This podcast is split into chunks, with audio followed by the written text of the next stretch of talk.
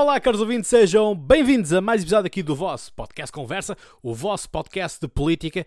E eis que estamos, então, a breves instantes também de, além de, obviamente, ouvirem este episódio, de poderem ouvir aquela que é o primeiro, neste caso, a primeira candidata a vir ao podcast Conversa nesta série relacionada com as eleições presidenciais. Pois é, Ana Gomes foi a candidata que primeiro citou o desafio e vocês puderam colocar todas as vossas perguntas.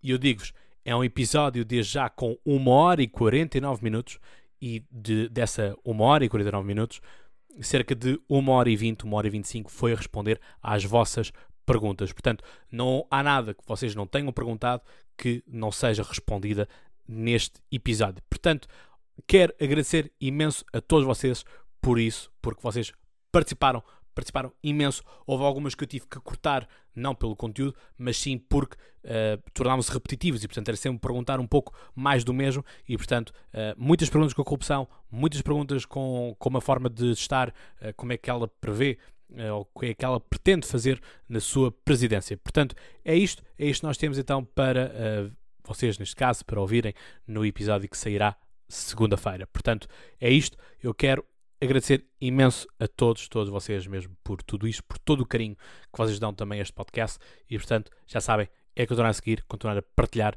falem com os vossos amigos. O próximo convidado é o Tiago Mayan, uh, que, enfim, é apoiado pela Iniciativa Liberal.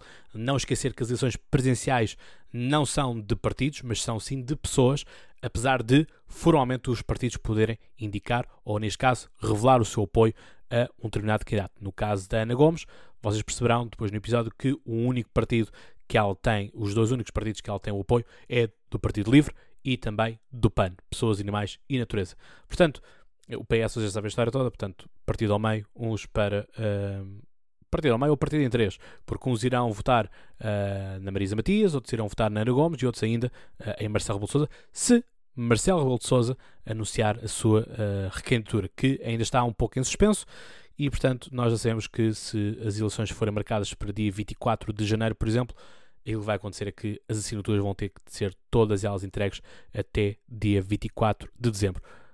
Portanto, quem está, quem é o presente incumbente, como se costuma dizer, é quem tem a faca e o queijo na mão no que toca a estas regras uh, das eleições.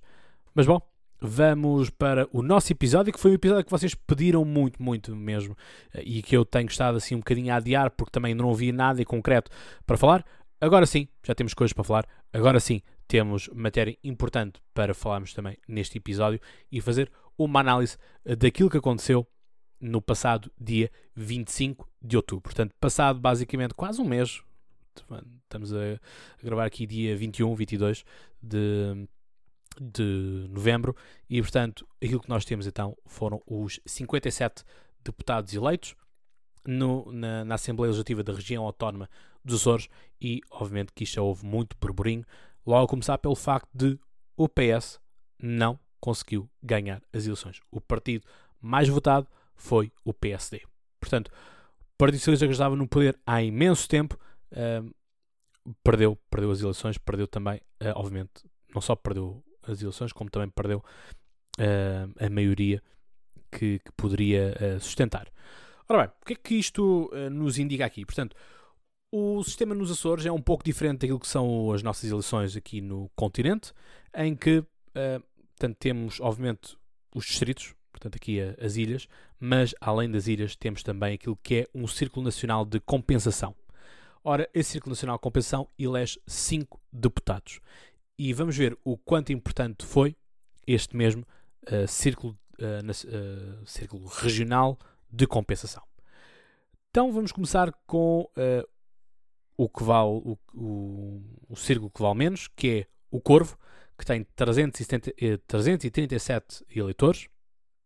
Depois temos a Ilha das Flores, portanto, isto é o grupo ocidental, o grupo da, da, do Corvo e das Flores, portanto, três deputados para um total de 3.119 eleitores. Depois começamos a ter aqui o grupo todo dos três, com a Graciosa também com três uh, deputados, com um total de 3.936 uh, eh, eleitores, portanto, habitantes, não é? eleitores, portanto, pessoas que podem votar, habitantes dará um pouco mais, porque não estão aqui considerados os jovens, até antes dos 18 anos. São Jorge, Ilha de São Jorge, 8.710. Uh, Santa Maria com 5.393. Um, e depois vamos agora aqui para duas que têm quatro, que é a Ilha do Faial, que tem quatro deputados e com uh, 13.019 eleitores, e também com quatro a Ilha do Pico, com 13.613.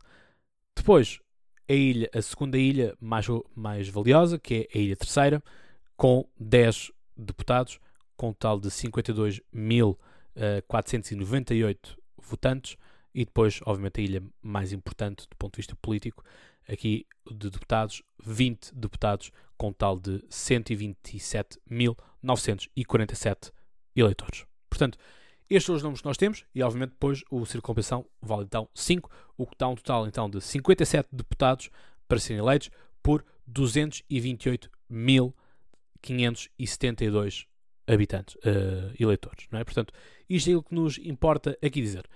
A nível das eleições, vamos lá ver então o que é que nós tivemos aqui. Portanto, tivemos o Partido Socialista que, um, ganha, uh, que ganhou as eleições com 39,13% dos votos, uh, 25 deputados, portanto, corresponde a 43,8% uh, da Assembleia. Partido Social Democrata, com 33,74% dos votos, 35 mil, uh, com 35.091 votos, portanto, o que a nível de deputados dá 21 deputados, que dá 36,8% da Assembleia. Depois temos o CDS, com o Artur Lima, que tem uh, 3 deputados, portanto 5,2% uh, do que existe. O Chega, com o Carlos Furtado, que consegue eleger com ehm, consegue eleger dois deputados com um total de eleição com 5% dos votos. O Bloco de Esquerda com uh, António Lima com 3,8 3,81% consegue eleger então uh, dois deputados e, portanto, depois temos também uh, o Partido Popular Monárquico, que, enfim, entra aqui por outras contas que eu já vos vou explicar, um, ehm, que elege um deputado. Depois temos a Iniciativa Liberal, Liberal, que também elege com um deputado. E depois temos Pessoas, Animais e Naturezas, que elege também um deputado. Quem é que é o grande perdedor desta noite eleitoral? O PCP. O PCP perdeu os, um, os dois deputados que tinha e, portanto, foi sem dúvida o grande derrotado destas um, eleições. Então vamos lá. Como é que nós tivemos aqui a nível de uh, resultados do ponto de vista de cada grupo de cada círculo eleitoral? Então, que nós tivemos foi o mais corvo, a, a dividir o eleitorado com o Partido Socialista, portanto, um deputado para cada um. E agora vocês perguntam, mas quem é este uh, mais corvo? Este mais corvo é uma coligação do CDS com o Partido Popular Monárquico, ok? Portanto, a forma do Partido Popular Monárquico ter ganho foi através desta, uh, desta coligação com o Corvo. Depois vamos à Ilha do Faial, que dos quatro, aquilo que faz, faz uma divisão 2-2 para PSD e PS. O ganha aqui, uh, é, é ganha com 11% de vantagem o PSD. Ilha das Flores, que vale 3, tem o Partido Socialista a eleger 1, tem o Partido Social Democrata a eleger 1 e tem, obviamente, aqui também o Partido Monárquico a eleger também 1. Portanto, de, uh, no Corvo foram coligados, o CDS aqui não conseguiu eleger nenhum. Um, e o, o Partido Popular Monárquico vai sozinho nas flores. Portanto, o Grupo Ocidental é onde está neste momento a base um, eleitoral maioritária do uh, Partido Popular Monárquico, apesar de o Partido Popular Monárquico noutras conseguir ser a terceira força política, quarta força política. Ora, na Ilha da Graciosa, que vale 3, o Partido Socialista leva 2 e o PSD leva 1. No Pico há uma divisão, o Pico vale 4 deputados, portanto há aqui uma divisão de 2 para o PS, 2 para o PSD. Okay? Depois temos a Santa Maria com 3, 3 deputados, 2 para o PS, 1 para o, um, ehm, para o PSD, e aqui o, Bloco, o Partido Popular Monárquico é o terceiro, é a ser a força política, à frente do Bloco de Esquerda, por exemplo. São Jorge, a Ilha de São Jorge, que vale também 3, vai um deputado para o PS, um deputado para o, PS, eh, para o PSD e outro para o CDS, por exemplo. São Miguel, aquilo que nós temos são 20, uh, 20 deputados, 9 vão para o PSD, 9 vão para o Partido Socialista, 1 vai para o Chega e um vai para o Bloco de Esquerda. Atenção que estes dois partidos, tanto o Chega como o Bloco de Esquerda, vão ainda buscar um, um, deputado ao círculo de compensação. A ilha terceira tem 10 e, portanto, 5 para o PS, 4 para o PSD e 1 para o CDS. E nível de compensação uh, nacional, portanto, existem 5 e esses 5 são distribuídos então por 5 um, cinco partidos.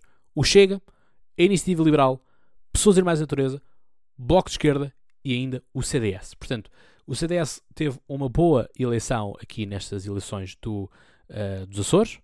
Uh, um bocado de surpresa para muita gente, certamente, porque, enfim, aquilo que nós tínhamos era.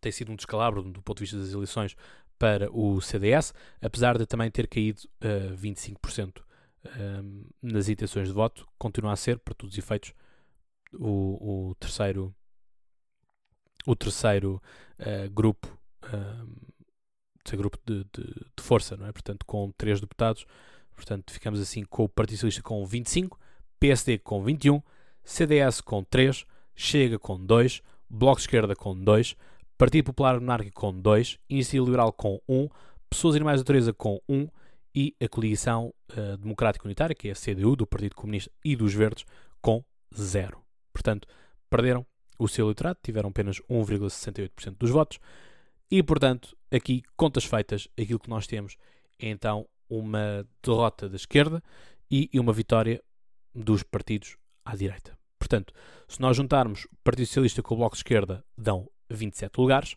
Se nós juntarmos aqui, no caso do que, é o que vai acontecer, com uh, os 21 deputados do PSD, mais 3 do CDS, faz 24, mais 2 do Chega, faz já 26, e depois com o Partido Popular Monárquico, mais 2, faz 28. Portanto, quem uh, ganha aqui as eleições é então a direita. E vocês perguntam, Iniciativa Liberal e o PAN? O PAN são apenas um, portanto não faz grande, grande diferença, portanto poderão estar alinhados, obviamente, à esquerda, tendencialmente mais à esquerda, mas a questão é que Bloco de Esquerda e PAN juntos não conseguem uh, assegurar uma maioria parlamentar. Dados feitos, vamos então à análise. O que é curioso de ver aqui é Vasco Cordeiro, do PS, que diz que quem ganha as eleições é quem deve governar. Ora, não foi o caso, PSD, uh, eh, o PS ganhou as eleições, mas não tem capacidade de governativa, porque tem uma Assembleia que lhe é hostil. Portanto, é importante nós percebermos isto e nós temos que ver isto de uma forma mesmo muito, muito crua. E temos que perceber aqui um pouco a realidade. E é um pouco isto que o PS parece não estar a querer assumir, parece não estar a querer uh, ver nestas mesmas eleições. Porque aquilo que nós temos aqui, nada mais nada menos, é então o, o próprio uh, eh, PS a rasgar uma narrativa que foi sua durante as eleições uh, de 2015, é? em que quem ganha não é, uh, governa. E tal não foi, porque o PSD ganhou as eleições, mas formou-se a geringonça. Portanto, para mim é legítimo, atenção, para mim é legítimo qualquer coligação. Qualquer coligação pode e deve existir. Agora, se essa coligação vai ser beneficiária mais para um partido do que para outro, então aí já são contas diferentes, já são outras questões que nós temos que levantar. Mas ainda assim, vamos por partes. Portanto, Vasco Cordeiro não quer largar o tacho, como qualquer outro, portanto, não quer largar o poder. Uh, os Açores tinham um grande historial do Partido Socialista e, portanto, perdeu aqui uh, a maioria absoluta. Portanto, só há que ser coerente com a narrativa do partido, só há que ser coerente com aquilo que são uh, as histórias dos partidos. Portanto, já aconteceu e é para acontecer assim. Agora, temos outro problema maior à direita, porque falava-se do entendimento entre PSD, CDS, Chega, Iniciativa Liberal e Partido Popular Monárquico. A Iniciativa Liberal, quanto a mim, fez muito bem em não se ter uh, coligado, porque realmente uh, coligar-se com o Chega, já estamos a ver o que é que isso está a provocar no PSD. Portanto, o PSD, quando viabiliza uh, ou quando procura esta base de entendimento com o Chega, temos duas questões. Primeiro temos o André Ventura a recusar já e dizer que o, o Chega não se uh, não faz coligação com os partidos do sistema. Essa é a primeira ponte. Mas depois já, já se pode coligar, porque é para tirar de lá a esquerda.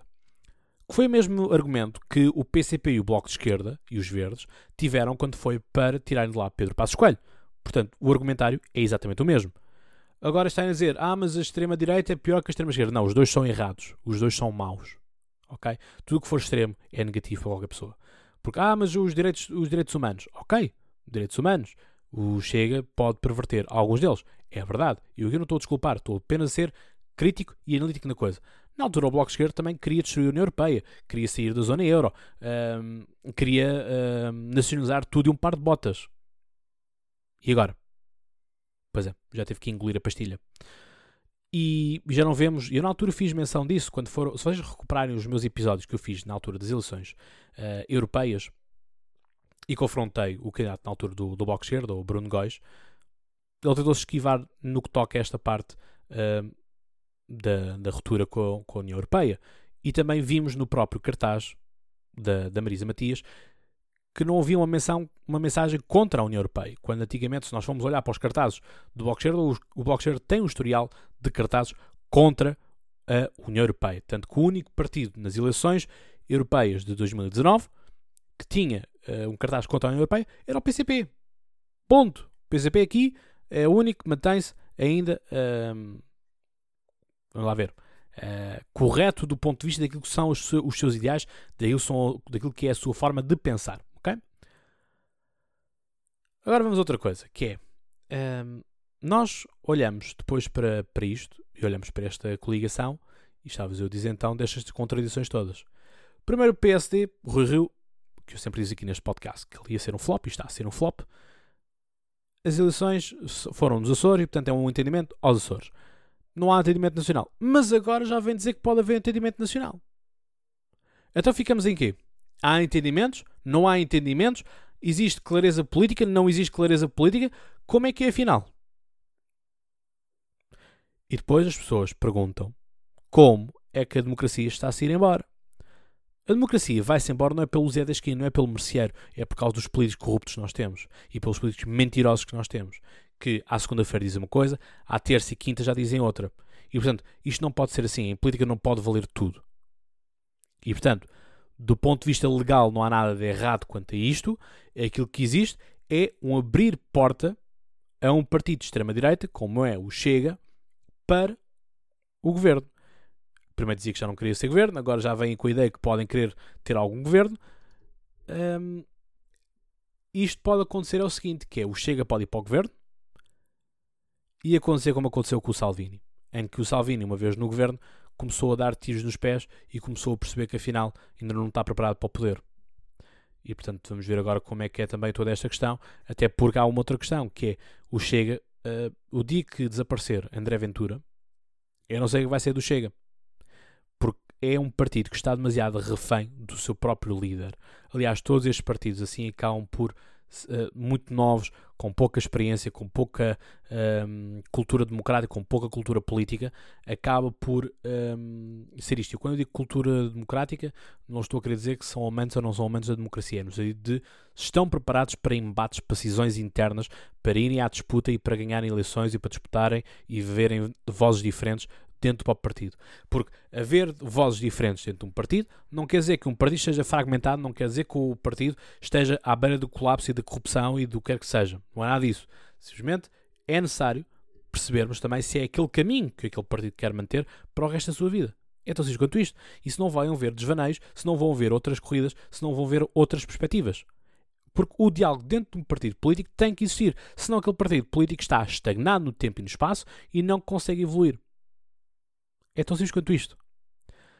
Portanto, vamos ter que ainda perceber muito bem estes acordos que têm apenas a assinatura do PSD, do CDS, Partido Popular Monárquico e do Chega, Iniciativa Liberal não está lá, como já vi muitas pessoas uh, maldizentes nas redes sociais a dizer que a Iniciativa Liberal apoia o Chega. Em momento algum, a Iniciativa Liberal disse-lo. Agora, temos que perceber qual é que vai ser o papel da Iniciativa Liberal neste Parlamento. E aqui vai ser posta à prova uma das coisas que eu venho muitas vezes dizer neste podcast, que é, para mim, iniciativa liberal não é nem centro, nem, uh, não é nem esquerda, nem direita, mas sim o centro. Fugiu uma boca para a verdade. E portanto, é isto que nós temos que perceber. É se a iniciativa liberal vai ser esta cavalgada cega contra o socialismo, contra o socialismo, contra o socialismo, como nós estamos a assistir aqui no continente, ou se no caso Açores vai ser outro ponto, vai ser outra coisa qualquer e se vai virar contra a direita, por exemplo. Isso não vamos ver, por exemplo, às vezes em algumas temáticas, se, um, Iniciativa Liberal e PS juntos, e o Bloco de Esquerda também. Portanto, os Açores vão ser um tubo de ensaio no que toca a isto tudo e vamos ver como é que tudo isto vai acontecer, o que é que se vai safar no meio disto tudo. Vamos ter muita coisa em jogo, vamos ter muitas coisas que precisamos então de entender e perceber melhor. Porque senão, andamos aqui à deriva, andamos aqui a mandar bitites e não sabemos nada. Por isso é que eu também quis aguardar o máximo tempo possível para recolher o máximo de possível da, de, de, informação e saber ao fim e ao cabo para onde é que nós vamos, se vamos com iniciativa liberal, sem iniciativa liberal, whatever. Portanto, já sabemos que vamos caminhar nesse sentido. Agora vamos aguardar aquilo que vai acontecer, aquilo que se vai desenrolar.